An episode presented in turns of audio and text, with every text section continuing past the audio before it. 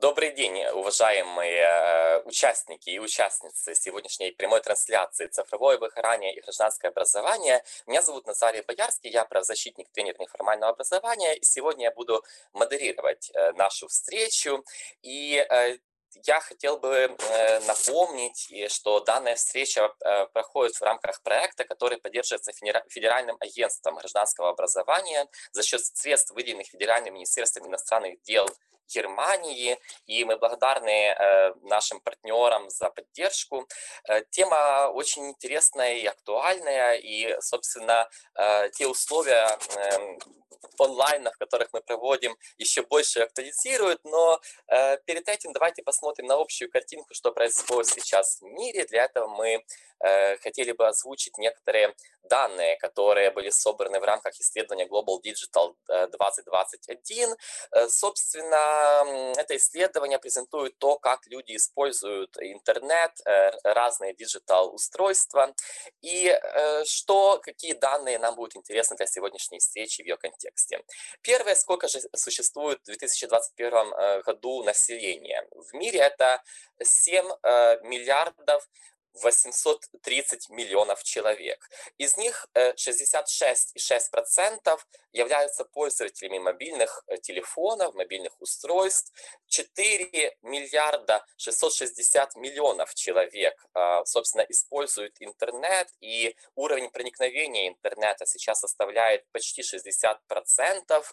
Э, социальными сетями при этом пользуются в мире – 4 миллиарда 200 миллионов человек, и нужно сказать, что эта цифра постоянно растет. Вот за прошедший год, собственно, на 490 миллионов стало больше пользователей социальных сетей, что составляет 13% на год. Это мне кажется, очень большой такой рост. Э, и рядовой такой пользователь среднестатистический по исследованиям, потому что исследование мировое и, конечно же, могут быть различия в разных странах, но в целом в среднем в социальных сетях э, человек проводит 2 часа и 25 минут каждый день, что э, среднем соответствует, соответственно, одному дню в неделю, если вычесть время Э, среднее на сон, который человек проводит.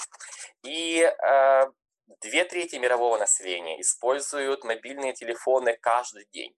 Android э, как минимум публикует статистику и утверждает то, что их телефонами, которые поддерживают система Android, в среднем пользователи пользуются 4 часа в сутки. А если говорить о всех, то средний пользователь проводит почти 7 часов в день в интернете со всех устройств, что, соответственно, больше 48 часов в неделю, то есть полных 2 дня 7 дней нашей недели. И э, вот такая вот статистика, и э, понятно, что наша такая, э, у кого-то зависимость, а у кого-то возможности, которые дают э, инструмент, интернет, э, имеют влияние на нашу жизнь. И, конечно же, люди, которые занимаются образованием и э, во время COVID-19 э, э, должны были делать это преимущественно во всем мире онлайн, э, нам пришлось всем это учитывать. И, собственно, для того, чтобы поговорить о том, что же такое цифровое выгорание и как это учитывать, учитывать в своей личной жизни, профессиональной жизни. Мы сегодня пригласили двух э, наших э, спикеров и спикерок. Э, это, собственно, Марина Диденко, которая является PhD в сфере психологии сама является преподавателем, а также Николай Попадюк, который является учителем общественных дисциплин, Э, в учебных заведениях э, среднего звена, а также является э, сертифицированным тренером Google и очень много занимается, собственно, вопросами цифрового образования.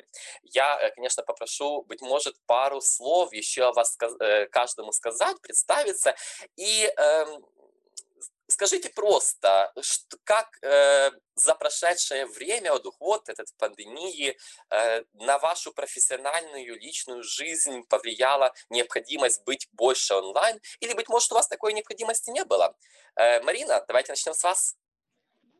Спасибо большое. Э, когда слушала вас, в какие-то моменты вроде бы часть статистики ты знаешь, но когда это все собирается вместе, у меня начало э, возрастать чувство тревоги, потому что я подумала, о боже, сколько же времени мы все-таки проводим с смартфоном э, в ноутбуке, и э, про статистику, да, сколько часов мы проводим в телефоне, так э, мы же не разговариваем сейчас, да, если раньше мы там разговаривали, не знаю, с мамой, с подругами или друзьями, то сейчас мы переписываемся, гуглим, еще что-то, это тоже про вот эту зависимость на а, мое на мою профессиональную жизнь повлияло, потому что с 9 утра, иногда до 9 до 10 вечера я стала проводить за компьютером. Начинается с утра условно с э, лекции в университете, потом подготовка к чему-то, потом еще консультации, которые тоже перешли в онлайн э, режим.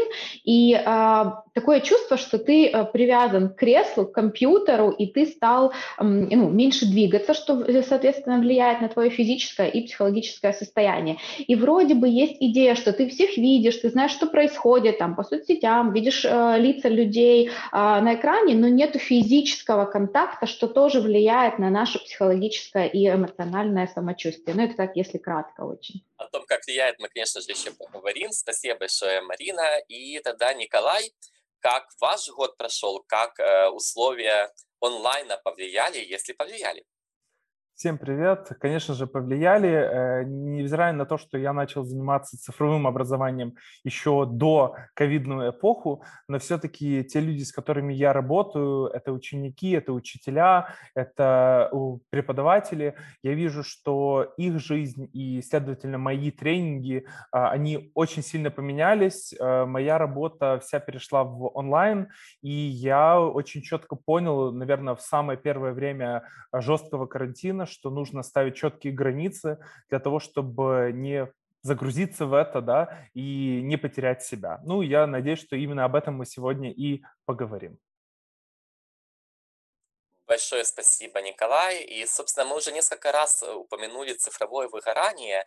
И э, давайте для тех, кто нас слушает, смотрит, э, проясним, что мы понимаем под этим термином и что вы понимаете под этим термином, потому что если погуглить в интернете, то на самом деле до сих пор существует очень мало определений. И э, на русском языке, который является рабочим языком нашей сегодняшней встречи, но и на других языках, э, которыми, по крайней мере, владею я. Э, поэтому э, кто хотел бы начать? Марина, быть может, что вы понимаете под цифровым выгоранием? Да, спасибо большое. Я думаю, что начать надо вообще с слова выгорание, да, что такое выгорание, и перейти к цифровому. А, выгорание – это состояние психического, эмоционального и физического истощения, вызванное хроническим а, или чрезмерным стрессом в результате взаимодействия или там, делания а, чего-то. Если мы будем говорить, о, вот ты, э, вы начали с термина, да, количество, да, то там выгоранием занимаются уже несколько десятков лет, и если мы загуглим слово выгорание, то действительно будет более двух тысяч э, упоминаний в разных статьях, терминах и научных исследованиях. Если мы загуглим цифровое выгорание, то будет менее э, нескольких десятков терминов, потому что впервые этот термин употребили в 1983 эм, году, если я не ошибаюсь. А, под цифровым выгоранием, э, там, а, произведя небольшое исследование, э, я понимаю, надеюсь, э, ну, там, у каждого может быть свое понимание, я вкладываю в этот смысл следующее. Это физическое и психическое истощение и социальное отчуждение, вызванное перегрузкой сенсорных, сенсорных каналов восприятия человека из-за чрезмерного взаимодействия с различными технологиями, смартфонами, ноутбуками, другими гаджетами или системами. Спасибо, Марина.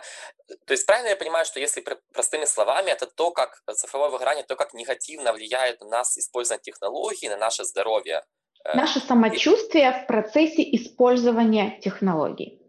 Спасибо большое, Николай. Я, я бы даже добавил еще, что очень часто люди ошибочно думают о том, что когда они немножко посидели на, за работой, у них начали болеть глаза, и они отложили устройство, и они думают, что вот это признаки этого цифрового выгорания. Но на самом деле мы говорим о более таких глубоких э, масштабированных вещах, когда э, у человека сниж, снижается э, уровень его производительности, когда снижается желание и мотивация к работе, и, следовательно, человек себя чувствует даже не работая в цифровом мире, он чувствует себя плохо не только физически, но и эмоционально.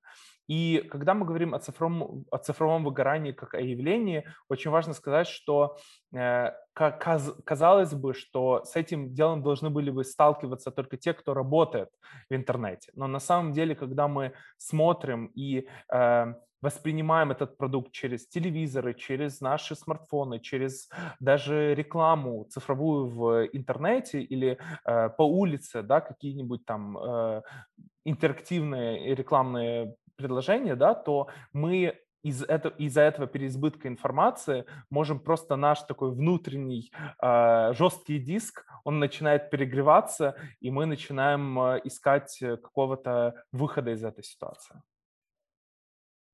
Я хотел бы на уточнение спросить у вас, Николай, эм, у вас, Марина.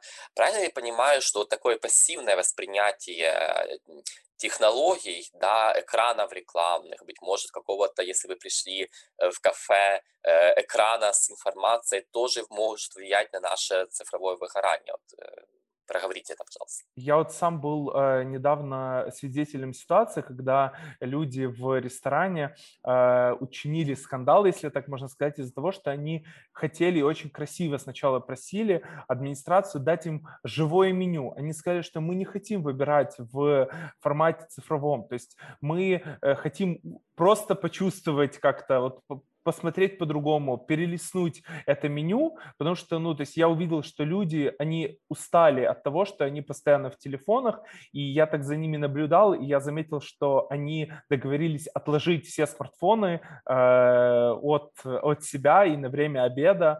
Э, они полностью э, отошли от всего-всего-всего такого диджитализированного я перед тем, как Марина отвечу, такой, как, как шутка, но у нас э, в компании моих друзей есть такая игра, что мы, если идем в кафе куда-то покушать, то откладываем телефоны и, ну, конечно же, э, звонки, смс-сообщения в мессенджерах сообщения не останавливаются. Вот кто первый не выдержит и возьмет телефон, если он это сделает, либо она, то э, этот человек платит, собственно, за, за весь стол, за всех, кто что заказал.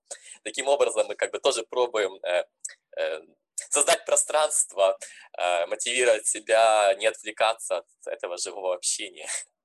Марина, Слушайте, классно. Да, вы не только создаете пространство, но вы уже занимаетесь профилактикой своего цифрового выгорания. Да? Мы про э, методы и способы поговорим чуть-чуть, но вот то, что вы придумали, это уже первый способ э, работы над собой и заботы о себе. Э, что касается того, что рассказывал Николай, я бы хотела добавить, что мы же, у нас есть разные каналы восприятия, насколько вы там знаете или помните, да, кто-то воспринимает глазами, кто-то тактильно, кто-то на слух лучше. И получается, что когда мы взаимодействуем э, с цифровыми каналами, чаще все равно задействован канал восприятия э, глаза. И э, иногда это сознательно, иногда это подсознательно, потому что наш мозг работает постоянно, даже когда мы спим. Мы все равно э, берем эту информацию, и нашему мозгу надо ее э, переваривать. И э, получается, что если у человека, э, для него важны и другие каналы восприятия, да, вот как человек попросил меню, я хочу его потрогать, потому что он так лучше усваивает информацию, у него этот канал работает или у нее лучше, и э, ему уже надоело, что канал визуальный перегружен постоянно.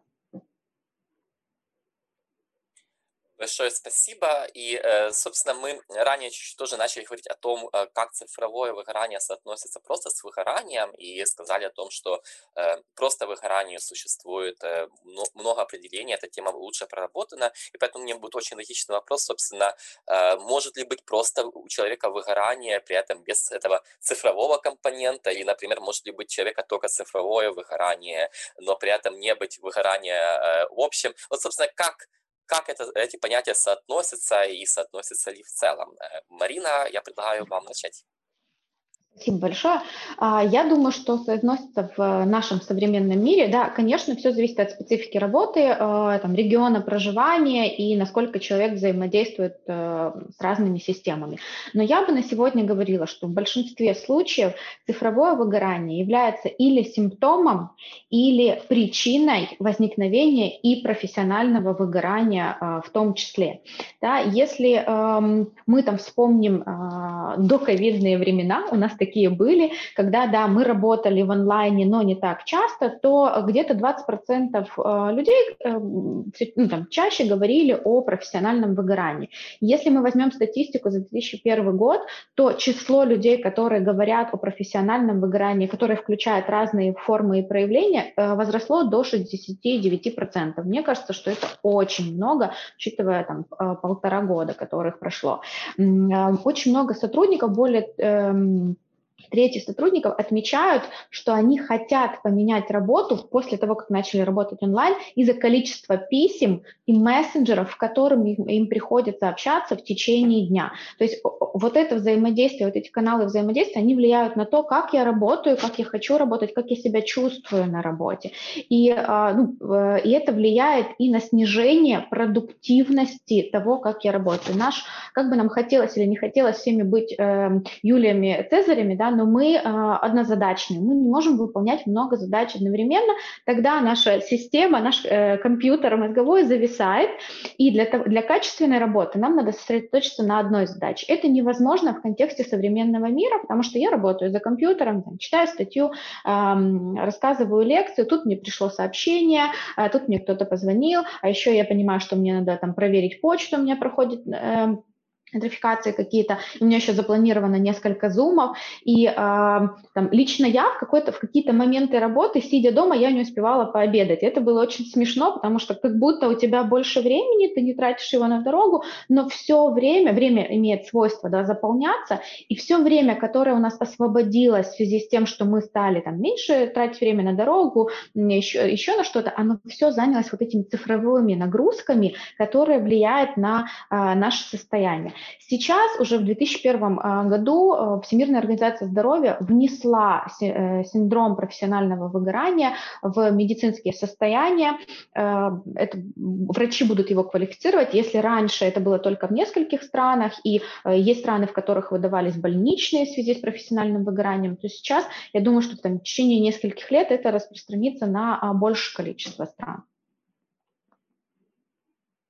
Я бы хотел еще добавить, что на самом деле мы просто привыкли к тому, что когда до ковидные времена, скажем так, да, э, как мы их называем, э, человек, когда он приходил с работы, э, у него рабочий день заканчивался в 5-6 часов вечера, и на этом можно было поставить точку в его рабочем дне. Когда мы говорим о теперешнем времени, когда очень много людей дальше работают на удаленке, выходит, что рабочий день часто не имеет конца. И из-за того, что эти зумы не переносятся, они становятся на 8 вечера, на 9 вечера, и, и дальше, дальше, дальше, то есть человека просто, согласен с Мариной, э, может не быть этого свободного времени. Но я хотел бы еще добавить э, об обратной связи, о том, что я, э, на удивление, сначала уже сейчас нет, встречал людей, которые чувствовали профессиональное выгорание в своей профессии до ковида, но когда они перешли в онлайн, а у них появилось э, другое дыхание, открылось другое дыхание, и они сказали, что они себя так намного комфортнее чувствуют, им так более хорошо, и вышло, что они побороли профессиональное выгорание, но возможно, они стоят на грани вот этого цифрового, то есть оно им как бы помогло одно от одного избавиться, но есть угроза второго, и эти люди сейчас, э, вот мы общались, они стараются над тем, чтобы не перейти назад и не перейти вперед в другие крайности. Я думаю, что это такой как э, метод профилактики произошел, знаешь, там, э, знаете, смена деятельности э, меняет то, как мы себя чувствуем, и это ну, такой момент, когда мы что-то задерживаем, или там во времени оно становится медленнее, но все равно здесь надо включить э, такой вопрос к себе, да, и самодисциплину про то, чтобы сменить график, сменить привычки и э, начать по-другому строить свой день, ну, про это позже поговорим. Большое спасибо. Мне тоже кажется, что здесь важно, как человек воспринимает информацию, то, о чем вы, Марина, говорили, какими каналами. Кому-то да, будет более интересно и проще поговорить лично, а кому-то будет внутреннего ресурса меньше э, э, тратиться, если это будет email, который пришел, и тоже э, интроверт, экстраверт, наверное, будет, будет влиять на то, э, цифровое выгорание или профессиональное выгорание, или можно ли одним побороть другое, либо, по крайней мере, да, чуть-чуть э, может ли быть, э, у меня будет такой вопрос здесь еще, что вот это цифра, что это на самом деле человеку не стало легче, но как бы отодвинулось немножко, да, то есть на самом деле может ли случиться, что потом, наоборот, будет какой-то срыв э, у человека в этом отношении, и он сам не захочет не вернуться на работу никуда. Э, Марина, я, дум, я, я думаю, что может, конечно, каждый человек индивидуальный, и сейчас мы не можем расписываться за каждого человека, но мы будем говорить о какой-то общей картине или средней э, там, температуре по палате. Да?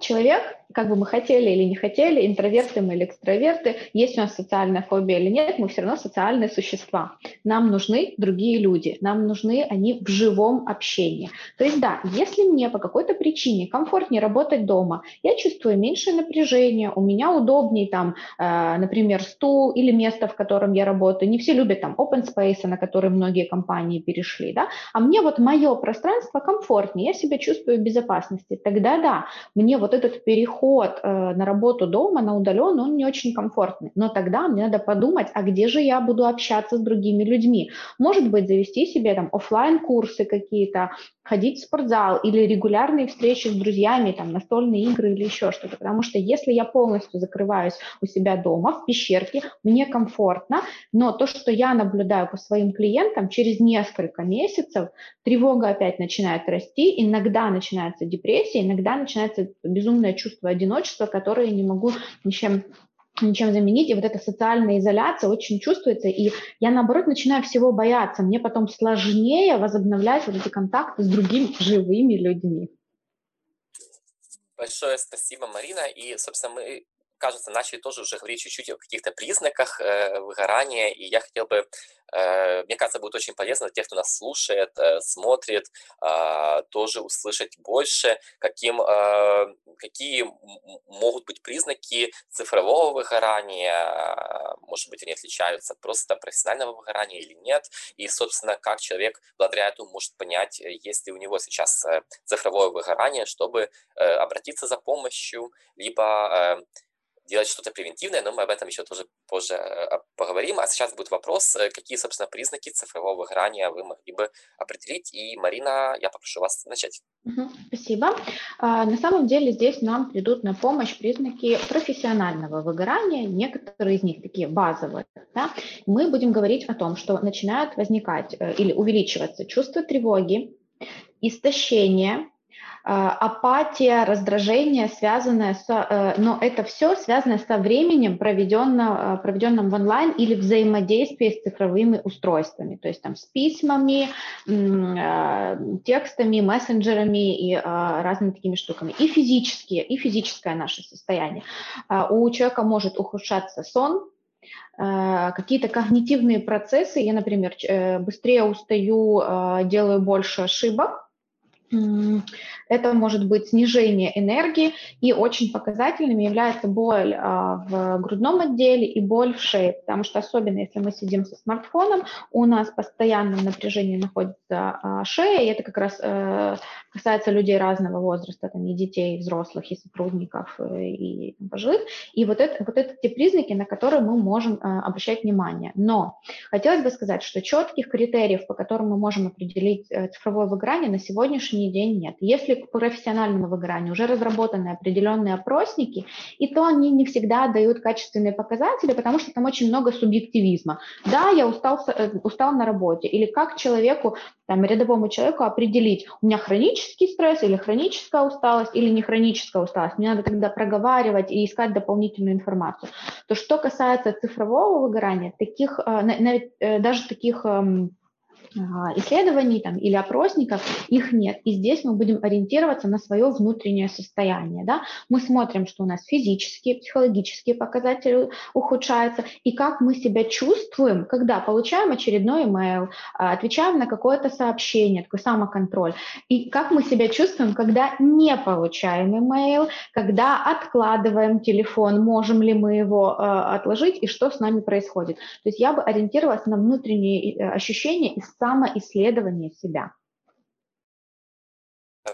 Большое спасибо. Я здесь хочу о том, Марина, у вас уточнить, вы сказали, как я чувствую себя, если не получаю, и э, есть такое выражение, как цифровая зависимость тоже, и э, это не есть прямой, как бы напрямую нашей темой, но, может быть, будет уместно здесь упомянуть э, тоже об этом, как это соотносится с э, цифровым выгоранием, может ли, и, может, вы можете сказать, да, э, какой-то совет по этому поводу.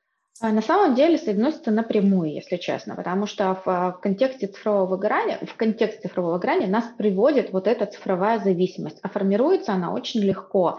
Там есть несколько механизмов формирования зависимости в принципе, и ученые говорят, что цифровая зависимость формируется очень похоже на игровую зависимость. Первое, что происходит, а, у нас вырабатывается дофамин. Когда мы, э, у нас всегда под рукой есть смартфон, и мы всегда можем загуглить или узнать какую-то информацию информацию, мы находимся в потоке информации. Вот это чувство, что в любой момент я могу что-то получить, узнать, это как такой э, неожиданный приз каждую, э, каждую минуту. И а, вот это чувство дофамина, нам его постоянно хочется все больше, больше и больше, и мы все чаще и чаще заходим в смартфон. Мы устали, нас кто-то там а, разозлил на работе, пойду посмотрю какое-то интересное видео на телефоне, отключусь, переключусь, погуглю, позвоню, напишу, прочитаю, что написали друзья, я там, а, пойду в соцсети. Второй а, механизм, который здесь срабатывает, это интерфейсы, которые используются в разных программах, потому что мы тоже на них включаемся. Во-первых, нам интересно, как это выглядит, опять же, задействуется очень много органов э, чувств.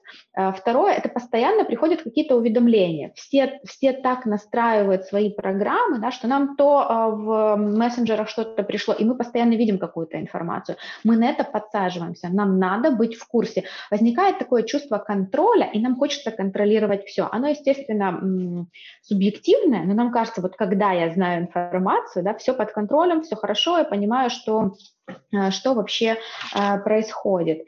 И а, третий момент, который вызывает у нас зависимость, это мгновенное вознаграждение, а, возможность быстро в нужный момент ощутить удовольствие.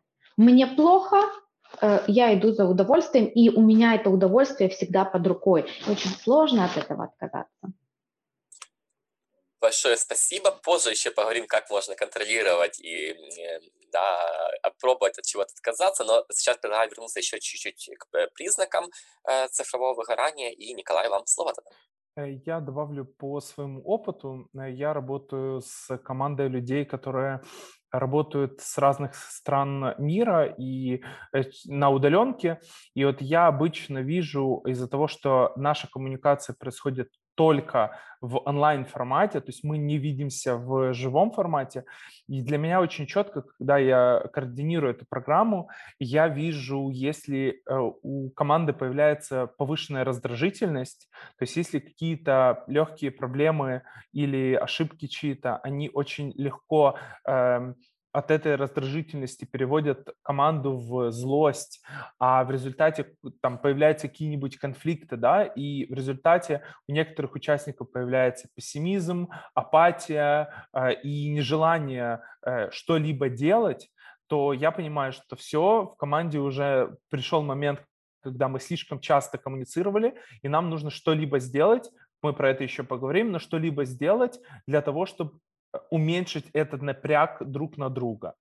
И э, я вот что вижу еще, что очень часто люди, которые, потому что когда мы там проводим тренинги для учителей, например, говорим о эмоциональном состоянии или говорим там даже о безопасности, очень часто я слышал от людей, что это такое чувство, я говорю, когда вот вы чувствуете, что что-то идет не так, это момент, когда они сидят возле экрана, и как бы вроде бы берут участие в дискуссии, обсуждают, что-либо делают, но потом переводят э, взгляд за экран на комнату и понимают, что они в комнате одни. И в этот момент люди чувствуют, ну, наверное, какую-либо там фрустрацию или что-либо такое некомфортное, да, то есть и, и в этот момент э, они понимают, что все, что они делают, оно приносит им или обычно не приносит удовольствия.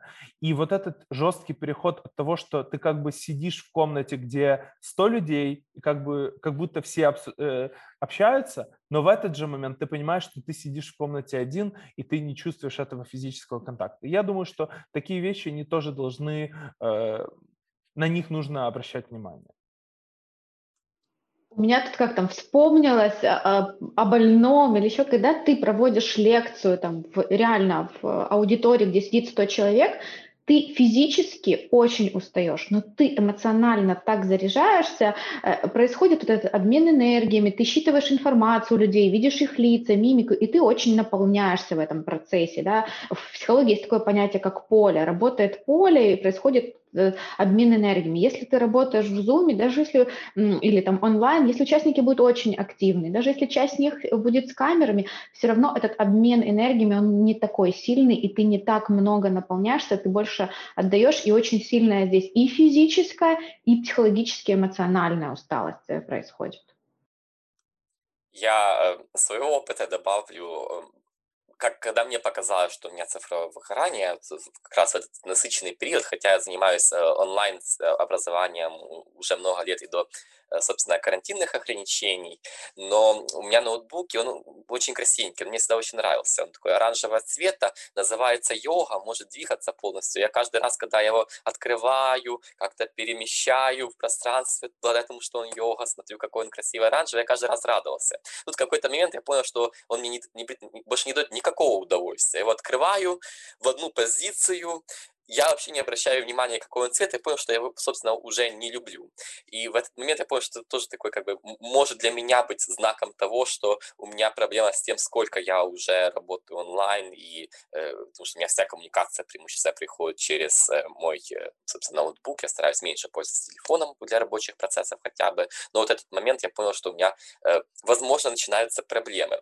Э, Большое спасибо за ваш опыт, и э, я думаю, что сейчас будет логичным э, обсудить, что если человек э, увидел какие-то признаки, те, которые мы с вами обсудили, либо он сам идентифицировал у себя благодаря другим признакам, потому что каждый человек, конечно же, индивидуален. Собственно, что стоит делать, если вы понимаете, что у вас цифровое выгорание, куда обращаться, или можно попробовать делать что-то самостоятельно, а, Марина, прошу вас поделиться опытом и знаниями. А, давайте начнем с таких э, общих рекомендаций, а потом уже перейдем к конкретным, такой как чек, э, чек-лист определенный. Первое, как бы это банально или не банально не звучало, это ограничить э, количество времени, которое вы взаимодействуете со смартфоном, ноутбуком и разными предложениями. Здесь работает только сила воли, самоконтроль и какие-то другие механизмы, которые вы задействуете.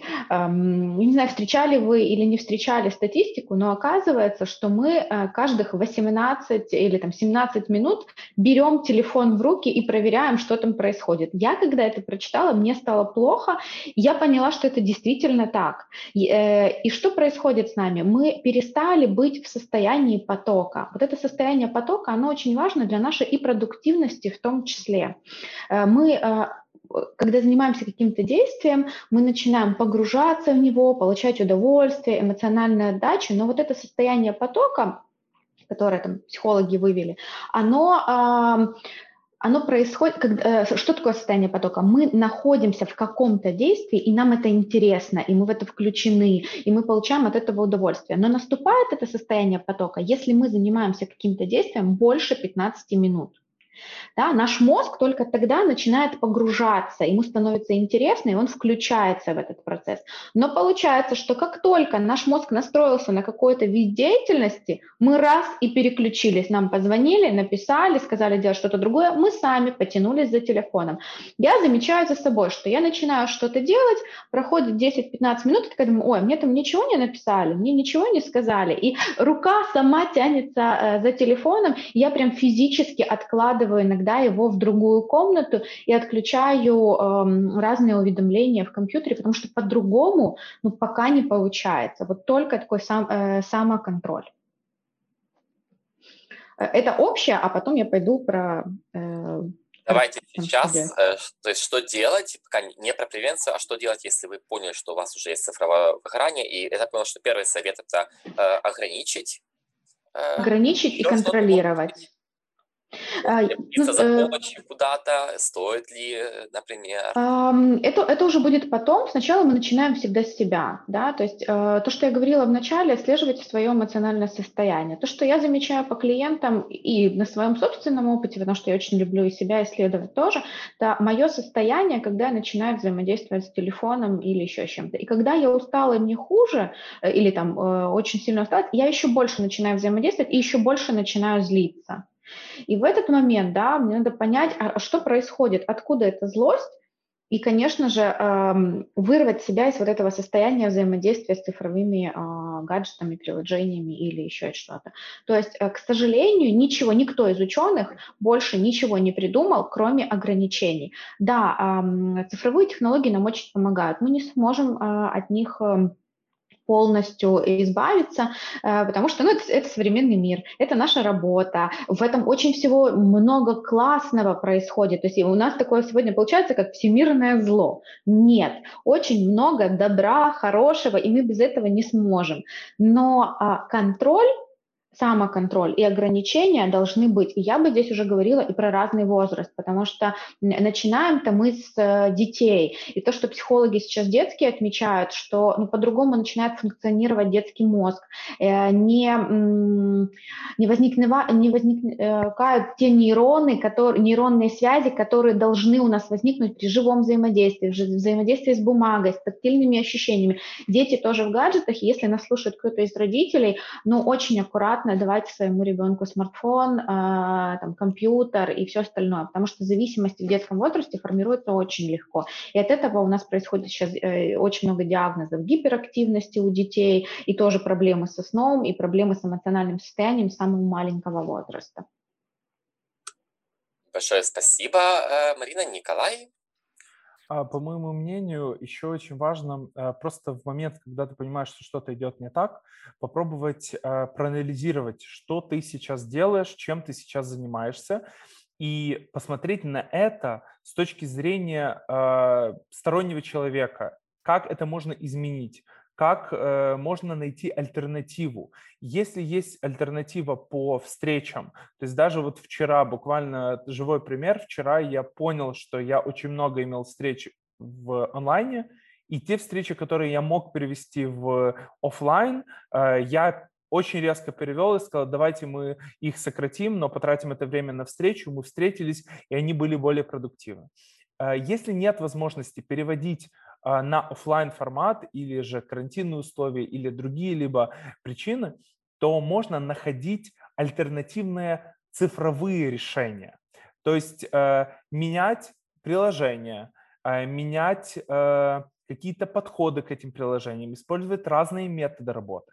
Но самое важное, на, по моему мнению, это все-таки стараться придерживаться вот этого правила трех восьмерок, которое очень важно в разных сферах, но 8 часов – это от, э, сон, 8 часов – это работа, и 8 часов, которые мы тратим на нашу другую жизнь, на семью, друзей, на нашу веру, религию, на здоровье, хобби, а, на какое-то э, развлечение и так далее.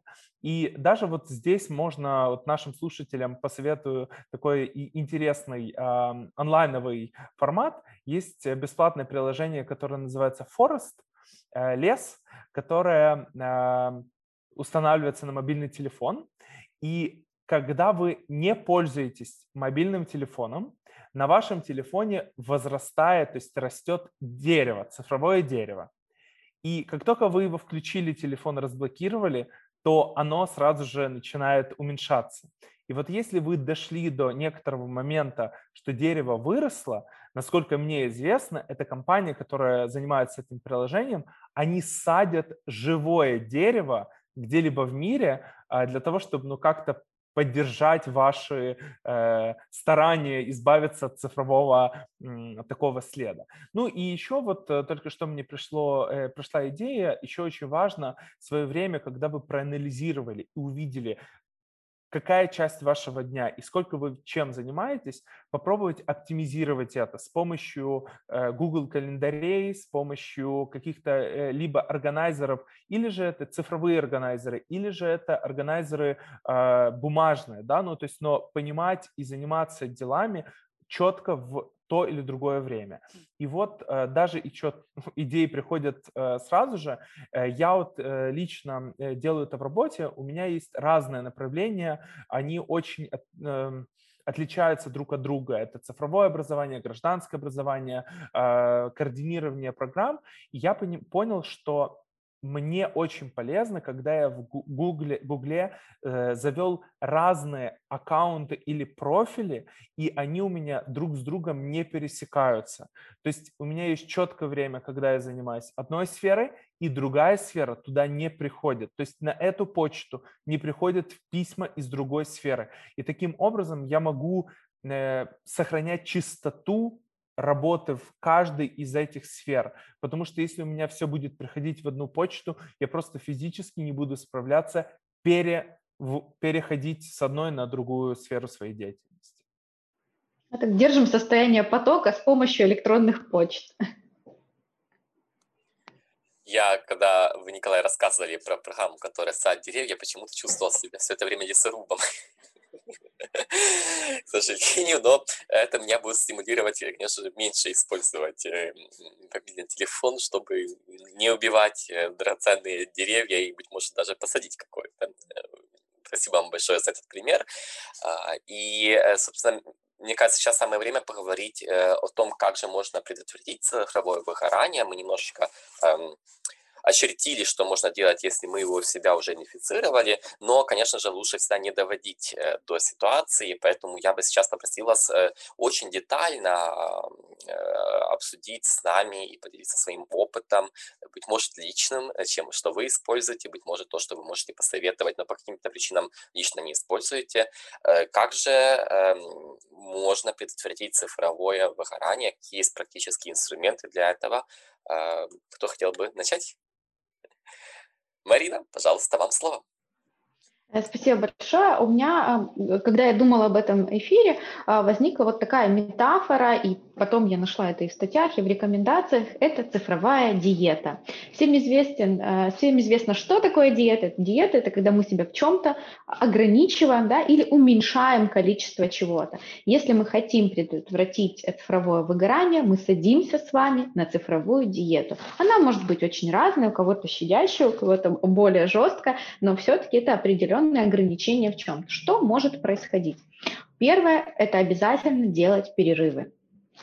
делать перерывы в э, э, пользовании какими-то программами, смартфонами, компьютерами. То, о чем сказал Николай, что вот правило да, трех восьмерок, смотрите за временем. Э, если вы э, там, менеджер какого-то проекта или у вас есть влияние на ваших сотрудников, офис или на какую-то команду, тоже распределяйте время и смотрите, чтобы ваши сотрудники делали перерывы. Следите за тем, э, сколько времени кто проводит в онлайне. Делайте себе цифровые каникулы. Это когда вы отключаете мобиль, э, там, интернет, когда вы откладываете гаджеты и учитесь взаимодействовать чем-то другим. Если вам это сложно сделать в контексте контроля, потому что уже есть определенная зависимость, помогает место, где интернета нет. Если на смартфоне нет интернета, он перестает быть интересным. И э, через несколько часов или дней мы э, откладываем ему самостоятельно, и нам легче от этого отказаться, потому что нет вот этого постоянного дофамина, который вырабатывается. Второе – это установление ограничений. Что это могут быть за ограничения? Если мы говорим о персонале, офисе, команде, это ограничения на онлайн-встречи, зумы по времени, по количеству на день, если там а, вы руководитель команды, делаете это для команды, если вы можете это сделать для себя, делайте для себя. Я сейчас встречаю своих клиентов, что они иногда забивают свой а, календарь Google какими-то встречами, которых нет, чтобы туда не поставили какую-то другую рабочую встречу, и таким образом они освободили себе время на работу над каким-то проектом, на котором им важно сосредоточиться и не отвлекаться. Эм, отправляйте электронные письма в определенное время, и то, что уже говорил Николай, выделите себе для этого время, когда вы взаимодействуете с почтой, с какой почтой вы взаимодействуете, разделите, если есть возможность, ее по проектам или по активностям, если вы работаете с несколькими компаниями или направлениями. И а, сейчас а, как бы смартфоны зло, смартфоны нам помогают, да, потому что очень много а, компаний и программ, которые разрабатываются для того, чтобы определить определенные ограничения на использование определенной программы. То есть разные смартфоны имеют разные функции, но вы можете поставить ограничения на соцсети, мессенджеры, когда он активный, неактивный. Эм, используйте все вот эти дополнительные э, приложения для того, чтобы себя чуть-чуть оградить. Третье, э, то, что уже тоже Николай говорил, отдыхайте или там делайте встречи с э, альтернативными источниками. Например, если вы хотите что-то прочитать, как бы это там э, грустно для экоактивистов не звучало, но возвращайтесь к бумажной книге.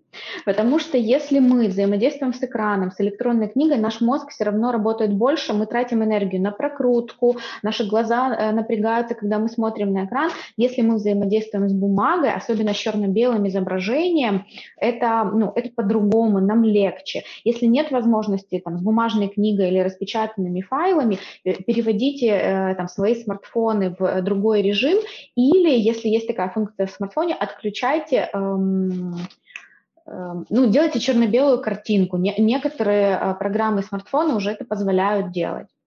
Четвертое, гуляйте. Как бы это банально ни звучало, проводите время на улице, если есть возможность без смартфона или в ограниченном количестве со смартфоном. Да? У нас раньше был отдельно там плеер, музыка, еще что-то. Сейчас это мы взаимодействуем со всем. У нас и часы как смартфоны, мы можем по ним разговаривать, и телефон.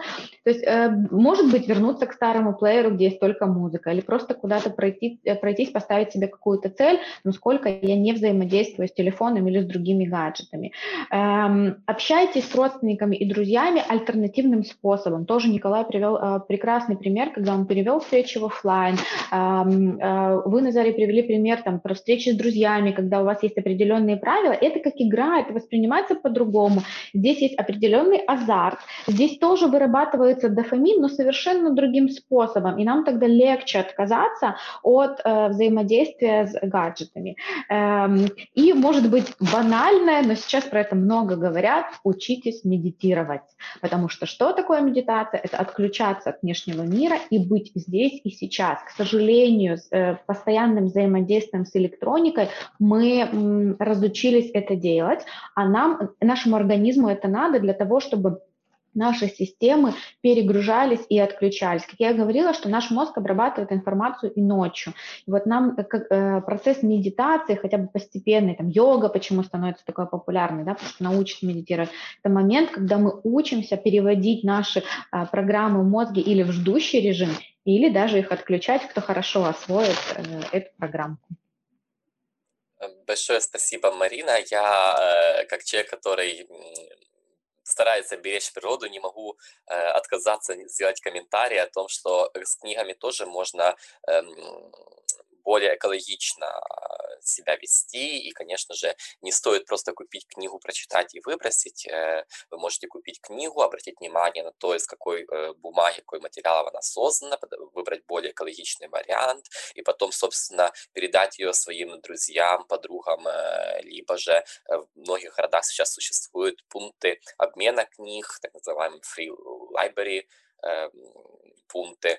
И таким образом книга сможет послужить долго и спасти цифрового, цифрового выгорания больше людей. И это тоже будет такое более экологичное отношение. Понятно, что тогда наше лечение требует каких-то затратов, ресурсов. И я хотел бы перед тем, как дать слово Николаю поделиться его опытом, тоже поделиться комментариями, которые мы получаем на YouTube-канале, где происходит э, прямая трансляция, и э, Светлана делится с нами своим опытом. Она собственно, пишет о том, что ее учили использовать ритуалы во время рабочего дня, например, паузы с будильником после каждых 20 минут, или ходить на улицу подышать каждый день. Также э, такая как бы ритуал, перед, наверное, ну, традиция, ритуал, э, переодеваться в офисную одежду, как начинаешь работу в домашнем офисе, и обратно, и убирать стол в конце дня, и больше не возвращаться. Я вот как раз очень благодарен Светлане за эти советы. Я понял, что я это не делаю. Я работаю и до, до карантинных ограничений из дому преимущественно, и, наверное, нужно мне это сделать. Но, по крайней мере, я выделил отдельный стол для э, работы и стараюсь больше ничего не делать. Но вот мне очень нравится идея с сменой одежды. Я попробую этот опыт при, применить для себя. А, и а, еще есть вопрос, но позже его задам. Это будет более уместно в логике нашей дискуссии. И э, я, собственно, призываю всех, кто нас смотрит онлайн, тоже писать свои, э, свои советы и ставить свои вопросы. А Николай, быть может, совет от вас? Э, спасибо. На самом деле очень хорошо, хорошая идея с таймером. Я с, столкнулся с этим делом из-за другой причины, из-за очень огромного количества времени в онлайне я увидел, что у меня начинает ухудшаться зрение, и единственным выходом было ставить себе таймеры по 20-25 минут для того, чтобы они звонок э, звенел, я должен был выходить э, где-то на балкон, смотреть вдаль, э, как-то делать какие-то разгрузки и так дальше. И еще второе дело, которое очень важно, это посмотреть на свои все приложения, свои все смартфоны, свои э, ресурсы и понять, чем мы на самом деле пользуемся, насколько лишних приложений мы каждый день э, скроллим, потому что мы ими не пользуемся, они занимают наше место, они занимают наше время, когда мы на них смотрим.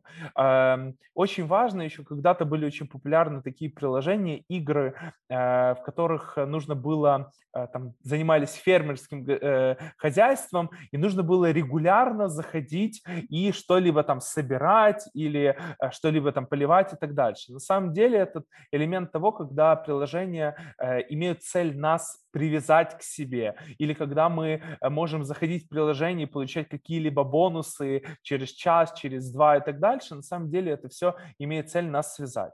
И от этого нужно стараться избавляться, нужно почистить свои приложения, почистить свои аккаунты, просто сделать такой э, себе цифровой детокс э, в контексте этой диеты, про которую говорила Марина. И еще один элемент очень важно тоже Марина сказала про часы, про телефон и компьютер. А, я столкнулся с тем, что даже когда я выключал, откладывал а, телефон, когда я откладывал компьютер, мои смарт-часы давали мне сообщение о том, что я что-либо не прочитал. И я понял в один момент, что я плаваю в бассейне, а на мне смарт-часы, а телефон где-то далеко. Я понял, что мне пришло уведомление, что я не прочитал какое-либо электронное письмо. В этот момент я понял, что это все, это конец. Я, как только доплыл до бортика, я снял эти часы и э, некоторое время отдыхал, занимался спортом, потому что я понял, что даже в таком либо месте э, я чувствую себя уже некомфортно. И насчет рабочего места, это, конечно, все зависит от э, э возможностей, да, где человек живет или где он работает, но это очень важно, четко расставлять границы, что, например, вот эта комната, я здесь ем, вот этой э, части комнаты я работаю, а вот здесь я отдыхаю. И если у человека есть возможность, например, если он старается, он покупает, например, новую технику, и у него есть старый ноутбук и новый ноутбук, очень часто у меня коллеги, они даже разделяют ноутбуки. То есть на одном я работаю, на одном я смотрю фильмы и слушаю музыку, я отдыхаю. Таким образом, человек просто переключается на как будто другой, э, другой мир. Ну и еще напоследок добавлю, что когда мы говорим о том, что как это пред, предотвращать, очень важно стараться советоваться с людьми, которые имеют этот опыт, и э, принимать их советы, например, если ты приходишь в компанию, где люди работают в онлайне, и ты с этим впервые сталкиваешься, то очень важно принять их опыт и постараться избежать их ошибок. То есть есть ошибки, которые мы должны сделать, а есть куча ошибок, которые мы можем их избежать. И мне кажется, что это тоже достаточно важно. Большое спасибо. Мы с вами рассмотрели очень разные советы, что можем делать мы, как э, люди для себя. Но у меня возник э, в этом контексте еще один вопрос. А с точки зрения эм, организационной культуры, что может делать, э, собственно, институция, организация, да, если вы, например, менеджер, руководитель, неважно, даже на самом деле это может быть неформальная какая-то да, инициатива, например, людей, которые э, работают в одном образовательном проекте, да, есть координатор этого проекта. Вот, э, могли бы мы э, подумать, и может у вас есть советы, что может делать, условно говоря, человек, который хочет, чтобы его команда каким-то образом да, предотвратила это цифровое выгорание. Может, у вас найдутся такие советы, я буду очень рад их услышать. Я добавлю, я, я могу ответить на этот вопрос. Эм, здесь я думаю, что не нужно переходить в крайности, которые есть две крайности. Одна крайность, когда человек, э, который есть координатором, он использует недостаточно разнообразное количество разных цифровых подходов. То есть все встречи происходят в Zoom, все переписки происходят там в одном чате Zoom и так дальше, и так дальше. И выходит, что у команды или у там, учеников, например, если я работаю с детьми, я вижу, что они просто устают от одного и того же монотонного э, приложения. Но есть вторая крайность. Как, э, особенно я сталкиваюсь в сфере учителей, когда они хотят настолько разнообразить свой урок, но настолько сделать его интересным и красочным, что в одном уроке у нас есть около 10 разных платформ или приложений, и это настолько выматывает, что мы только-только разобрались с одним, и, вы, э, и свое мнение там сказали, мы переходим на второе. То есть вот эти две крайности, когда слишком мало и слишком много, как по мне, это очень плохо. Нам нужно стараться находить баланс и э, планировать э, свои свою деятельность, э, свою эм, э, деятельность э, руководителей, да, когда они координируют программу, это стараться понимать, что у каждого из членов этой команды есть другие дела, у них есть какие-либо э, хобби, у них есть семьи, у них есть религия или что-либо другое, спорт, да, и очень важно понимать, что их деятельность до, до, должна быть разнообразной, интересной, но при, но при этом эффективной. Да, я бы хотела чуть-чуть добавить, э, согласна со всем, что говорит Николай, э, но я бы тут еще говорила про правила. У нас современное общество не очень любит слово «правила», но, к сожалению, в какие-то моменты без них никуда. Правила дают нам определенную четкость и дают понимание всей команды, неважно, формальная она или неформальная, как мы взаимодействуем и как мы функционируем. А, сейчас в контексте того, что мы постоянно находимся онлайн, больше там, 16-18 часов в сутки, нам нужны правила, а как же мы взаимодействуем взаимодействуем. Когда мы проверяем имейлы, там, сколько раз на день, я, я столкнулась, что мои клиенты говорят, что когда пришли в компанию, они не понимают, ему постоянно надо быть на связи или не постоянно. Если ему пришел имейл, ему надо быстро реагировать или у него есть время закончить свою задачу и отреагировать. Поэтому э, все вот это может упростить э, там, свод каких-то очень коротких, простых правил. Да? Э, как часто мы проверяем почту, э, как, в какой период мы должны быть онлайн или на связи, какие мессенджеры, если их несколько, мы используем для решения рабочих вопросов. Например, мы используем какие-то специальные программы, используем ли мессенджеры Facebook, Telegram или еще каких-то программ. Эм, имейлы, кого мы ставим в копию. Очень часто у нас сейчас происходит, э, ну, сначала у нас была такая корпоративная этика, которую мы очень долго вводили в компанию, про то, чтобы ставить в копию, чтобы люди были в курсе, читали. Сейчас происходит другая проблема. Вот на нас сыпется скоп имейлов, э, мы не понимаем, про что это, про какой проект, что вообще происходит. Перед тем, как ставить человека в копию, подумайте, ему нужна эта информация или не нужна. Может быть, вы на общем собрании кратко введете его в курс дела, и, и он или она будут про это знать. В email ставьте в копию людей, только которые непосредственно отвечают за какой-то вид деятельности, про который вы сейчас говорите. Прописывайте все четко и кратко, там, без длительных каких-то э, прелюдий, но с уважением, конечно. Эм, использовать, ну вот про то, что говорил Николай, да, про время, какое время мы отвечаем или не отвечаем. И там э, есть идея с ноутбуками, и есть сейчас мы еще проход, приходим к идее с телефонами, что люди разделяют телефоны, если раньше это было про несколько карточек, но это уже не помогает, то я бы сейчас говорила, э, может это будет звучать э, странно, мы говорим про снижение цифрового выгорания, я вам говорю, а купите два телефона себе, ребята. а, но про что это? Про то, что я один могу выключить, когда я вышла с работы или когда меня нерабочее время. Я для себя устанавливаю время, что я там отвечаю на телефонные звонки или мессенджеры с такого-то по такое-то время, но если у меня будет приходить уведомление, я физически это не смогу. Но это очень сложно, не отреагировать и не включиться в процесс переписки, еще чего-то. Человек может написать потом, там, в 12 часов ночи, потому что он про это вспомнил, и он не хочет забыть, или ему сейчас это важно. Но это не значит, что ты должен, должен отвечать в это же время. Но сложно удержаться. Если у меня есть телефон для моих домашних дел, может, это даже не смартфон, а кнопочный, как у там, бабушки, дедушки. Я там э, на связи со своей семьей, а этот я отключаю, оставляю в сумочке на работе или в другой комнате. Э, это тоже может помогать. И руководитель должен быть готов, что подчиненный не будет отвечать вечером. Это еще про принятие определенных процессов.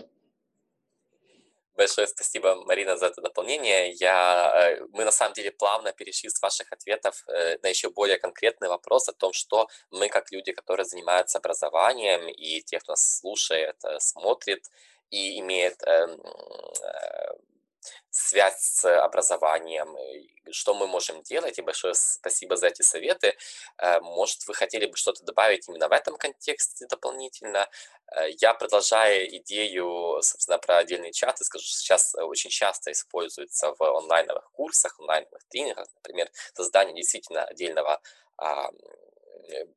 отдельного канала в месседже, не хочу называть какой именно, например, да, либо отдельного чата. Э, и вот такие проговорения правил сейчас даже очень актуальны для людей, которые занимаются образованием. Вот я как тренер, мы э, проговариваем с группой, э, что мы пишем в общий чат, и когда мы можем писать. Например, поздравляем мы друг друга с праздниками или не поздравляем. Если поздравляем, то даже с какими, потому что могут возникать вопросы, да, например, междукультурного диалога в этом контексте. Э, и когда допустимо писать вот такое проговаривание, потому что это инструмент, э, который мы используем, да, почему мы туда пишем, как это делаем, либо когда можно писать только, например, например конкретно человеку, с которым он нужно сконтактировать. Поэтому э, я благодарен за эти советы. Не очень часто мы уже можем начать думать, как это э, применять, в том числе в образовании. Может, вы что-то хотите добавить? Да, я бы добавил о том, что когда мы говорим образование, то есть две стороны. Да? То тот, кто учится, и тот, кто учит. Так вот, э, когда мы говорим о тех, кто учится, так, о учениках, студентах, или же это взрослые люди, которые учатся, э, важно, что вот эти правила были более не правилами, а договоренностями, когда каждый взял участие в их обсуждении, и тогда он несет ответственность за то, что он договорился, он будет это э, принимать. Второй момент, когда э, я общаюсь с учениками, я очень четко им объясняю, что такое информационный шум, мы это делаем обычно в э, офлайне или онлайне, когда один ученик выходит из комнаты, э, например, или даже из Zoom-комнаты, а все остальные пробуют одновременно сказать какую-либо разные фразы, и этот ученик, он, когда возвращается, он слышит вот этот информационный шум, и я у него спрашиваю, что именно ты понял? Он говорит, ничего. Я говорю, то есть ты понимаешь, почему это? И очень хорошо, когда ты просишь этого ученика именно э, э, выбираешь этого ученика, э, того, кто шумел или не соблюдал эти договоренности, кто не соблюдал эти правила. И это не, не какая-либо санкция, это просто показательный пример, после которого он ну, никогда больше, он, он всегда будет это соблюдать. И то есть я объясняю, что такое информационный шум, да, то есть момент, когда человек очень много лишней информации на себя получает, и она не несет, не несет для него ценности, и второй момент, я учу учеников правильной коммуникации. Это, например, э, отложенные сообщения в э, Gmail, в почте или в каких-либо других приложениях. То есть если они хотят мне написать в 12 ночи или в 2 часа ночи, у них есть либо какая-либо мысль, пусть пишут, но пусть настраивают, чтобы оно мне пришло в мое рабочее время. То есть ученик может написать письмо в Gmail, в почте э, со своим вопросом или со своими мыслями, со своими переживаниями, но отложить его приход ко мне. То есть оно придет ко мне в 9 часов утра. Я, например, э, человек, который очень много работает в вечернее время. Э, ну, это моя личная такая, у меня продуктивность, производительность тогда больше. Я постоянно отправляю людям вот эти э, от, э, перенесенное время отправки, да, и у меня часто люди спрашивают, спрашивают, Николай, как вы могли нам в 9 часов утра отправить там 5 писем, как вы могли их физически написать, вот эти отложенные сообщения, как вы могли это сделать? И когда ты об этом рассказываешь людям, они потом открывают для себя новые возможности, потому что их э, продуктивность тогда увеличивается. И когда мы говорим о другой стороне, то есть мы сказали о учениках, о договоренности, что они должны понимать, что учитель, преподаватель, руководитель, э, его не существует, э, и рабочее время, время не, не всегда у него, то когда мы говорим о тех, кто учит, очень важно строить программы образовательные и во время этого не просто их переводить, о, а давайте мы вот, эту, э, вот этот вопрос переведем в онлайн-формат. Вот это будет интересно или весело. Вот давайте мы вот это сделаем так-то и так-то.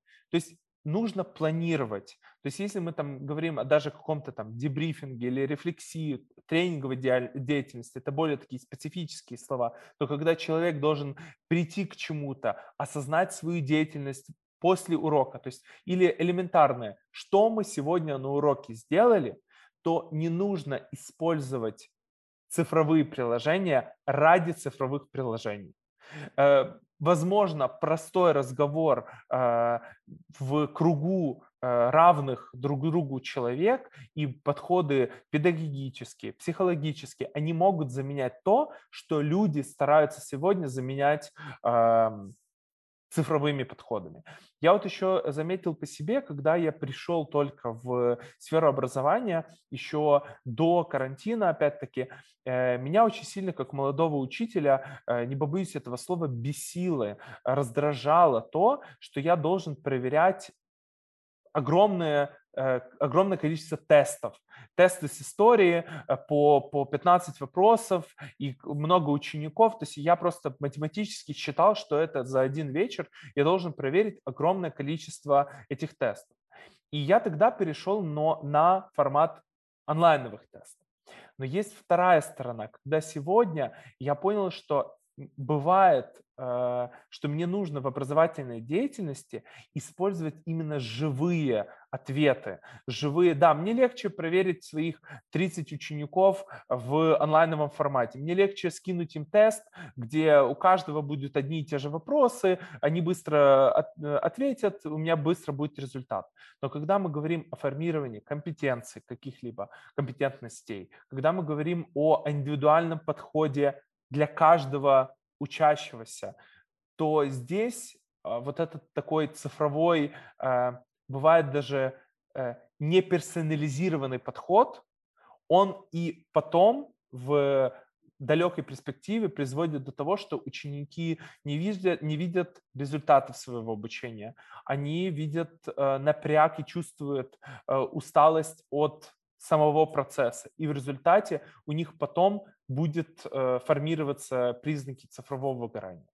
То есть, если я подсуммирую, кратко сказать, что это очень важно в образовательной сфере, установить четкие договоренности, на основе этих договоренностей сделать, выработать правила и всем участникам этого процесса думать друг о друге. Большое спасибо, Николай, за эти э, советы. Я э, со своего опыта добавлю. На самом деле, э, вы практически озвучили то, что я очень часто говорю о, о тренингах, когда, собственно, делюсь опытом проведения онлайнных мероприятий. Мне кажется, что есть две основных беды в этой сфере, которые случились во время э, э, карантинных ограничений, и люди, которые занимаются образованием, были вынуждены без подготовки начать это делать. И вот первое, это действительно это делать все так же, как делали э, в офлайне, сделать все так же онлайн, а второе попробовать использовать все возможные методы. Вот я называю это карусель инструментов. И вот э, обычно, если у тебя нет э, подготовки и участия в карусели, с тобой происходят плохие физиологические изменения. Вот от использования чрезмерных онлайновых инструментов, ну, на самом деле офлайновых тоже может произойти то же самое. И э, я со своего опыта еще хотел бы добавить, что мне тоже кажется очень важным всегда давать чуть-чуть больше людям времени и возможностей, что делать онлайн. Я вот, например, недавно участвовал в одном онлайновом тренинге, и у нас было там постоянно на протяжении часа нужно посмотреть ролик на 15 минут дома и ответить вот только через час. А потом нужно там провести онлайн-встречу на протяжении там, трех часов следующих. И это постоянно, что тебе нужно сделать на протяжении что-то, что-то, что-то. И когда я строю э, свои онлайновые программы, мне кажется очень важно максимально большое время, чтобы человек мог понять, когда ему лучше посмотреть. Вот не сейчас вместо обеда, либо параллельно кушая и смотря видео, потому что у тебя дедлайн 59 минут, да, либо когда вот, э, ему это более комфортно, и когда он чуть-чуть отдохнул после э, 8-часового онлайнового тренинга и может пойти погулять, но потом уже на худой конец э, на ночь посмотреть видео, которое вас заставляют посмотреть организаторы. Поэтому мне кажется, что тоже очень важно э, учитывать. А на самом деле э, у нас есть еще один очень важный вопрос, который э, нам пришел онлайн, и я хотел бы его озвучить. Собственно, э, Светлана э, нам пишет о том, что э, и спрашивает, что, собственно, мы, как люди, которые занимаются гражданским образованием, можем делать еще, э, чтобы не было цифрового выгорания, кроме того, как следить за нашими коллегами, нашей командой, на собственном опыте показывать. Видите ли вы какие-то возможности гражданского образования, себя, как людей, которые занимаются образованием в университете, в школе с вашего опыта. Ну, на самом деле, я знаю, что вы, вы работаете как бизнес-тренера и тренера неформального и тренерки неформального образования. Как вы считаете, что можем мы делать, чтобы э, помочь э, людям, участникам, э, населению в целом? А, давай я начну. А, ты, э, вы когда задавали вопрос, уже э, дали несколько ответов, потому что мне это очень близко. Я всегда, э, какую бы тему я ни вела, я говорю про то, что очень важен личный пример. Мы всегда любое изменение начинаем с себя. Мы не можем требовать что-то от учеников, а, сотрудников, участников тренинга, если мы этого не делаем. И личные истории, вот этот storytelling, который сейчас очень популярен, ты от него никуда не денешься, и они заставляют, они мотивируют изменять свое поведение тоже. Это первое, это личный пример.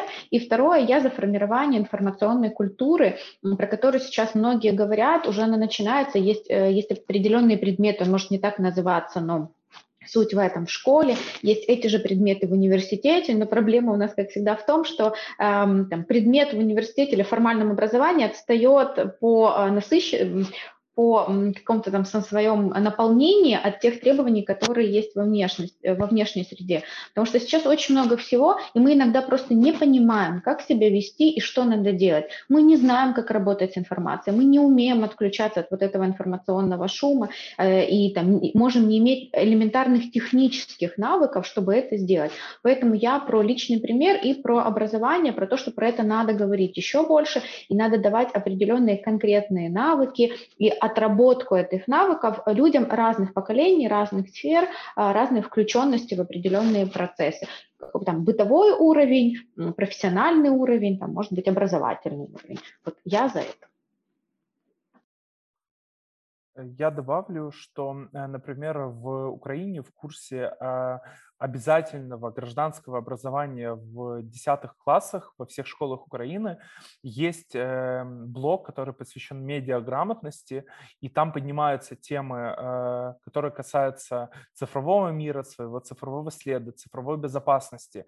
Но э, есть еще одна проблема, что если у нас среднее, даже дошкольное образование, э, начальное образование и старшая школа, они как-то движутся в направлении э, выработка цифровых компетентностей, то когда ученики приходят домой после урока, где они сидели э, там 45 минут, они э, развенчивали фей, фейки, они э, проверяли информацию, они занима, развивали свое критическое мышление, когда они приходят домой, а их родители в свое время не получили не сформировали эти компетентности, и у них есть недостача э, той, недостаток той или другой информации, и они могут это нивелировать. То есть они говорят, да, какая разница, вот смотри, вот это ресурс, которому можно доверять, хотя на самом деле это какой-либо пропагандистский ресурс или какой-либо там фейк, фейки разгоняет или так дальше. То есть на самом деле эм, я считаю, что для того, чтобы развивать эту сферу, нам нужно имплементировать такой общий, глобальный, масштабный подход не только в образовании школьном, а и в высшем образовании, и неформальном образовании для разных э, таких э, сфер общества. Я считаю, только в этом подходе мы можем изменить э, культуру, вот это, что сказала Марина, информационную культуру. И когда наши э, граждане разных стран, они будут подкованы в э, этом плане, они будут понимать, как избежать этого цифрового выгорания, как э, его распознать у других людей, учитель сможет это распознать у своих учеников, ученики у уч в учителя, они поймут, что что-то идет не так, и нужно где-то, возможно, себя поменять. Ну и, следовательно, друг у друга, если просто мы говорим о, об обществе. То есть, если мы будем стратегически планировать повышать цифровые компетентности у всех граждан, и мы будем этим заниматься, начиная с себя и смотреть на, на окружающих, то я думаю, что все получится.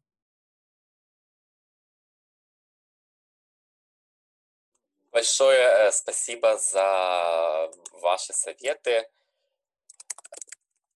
Я э, со своей стороны, как эм, модератор нашей сегодняшней дискуссии, добавлю очень практический совет, что можно еще сделать.